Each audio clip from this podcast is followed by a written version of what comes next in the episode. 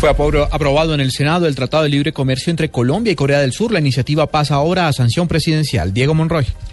Las plenarias de Senado y Cámara aprobaron en último debate el proyecto de ley con el cual se le da vía libre al Tratado de Libre Comercio con Corea. El senador Mauricio Lizcano destacó que esta iniciativa beneficia al sector agrario. De igual manera se refirió a un decreto que el gobierno emitió en las últimas horas con el que se busca salvaguardar a los sectores que podrían verse afectados con este TLC. Y hay dos sectores que tienen dificultades, que es el sector de línea blanca y el sector automotriz, que va a tener unas compensaciones por parte del gobierno, donde el gobierno ya emitió un, un decreto donde se compromete en estos 15 años, que es lo que se demora el tratado en entrar a regir para estos sectores, en apoyarlos, volverlos más competitivos para que no sufran y no pierdan empleos cuando en 15 años entre el tratado a regir con Corea. La iniciativa ahora pasa a sanción presidencial. Diego Fernando Monroy, Blue Radio.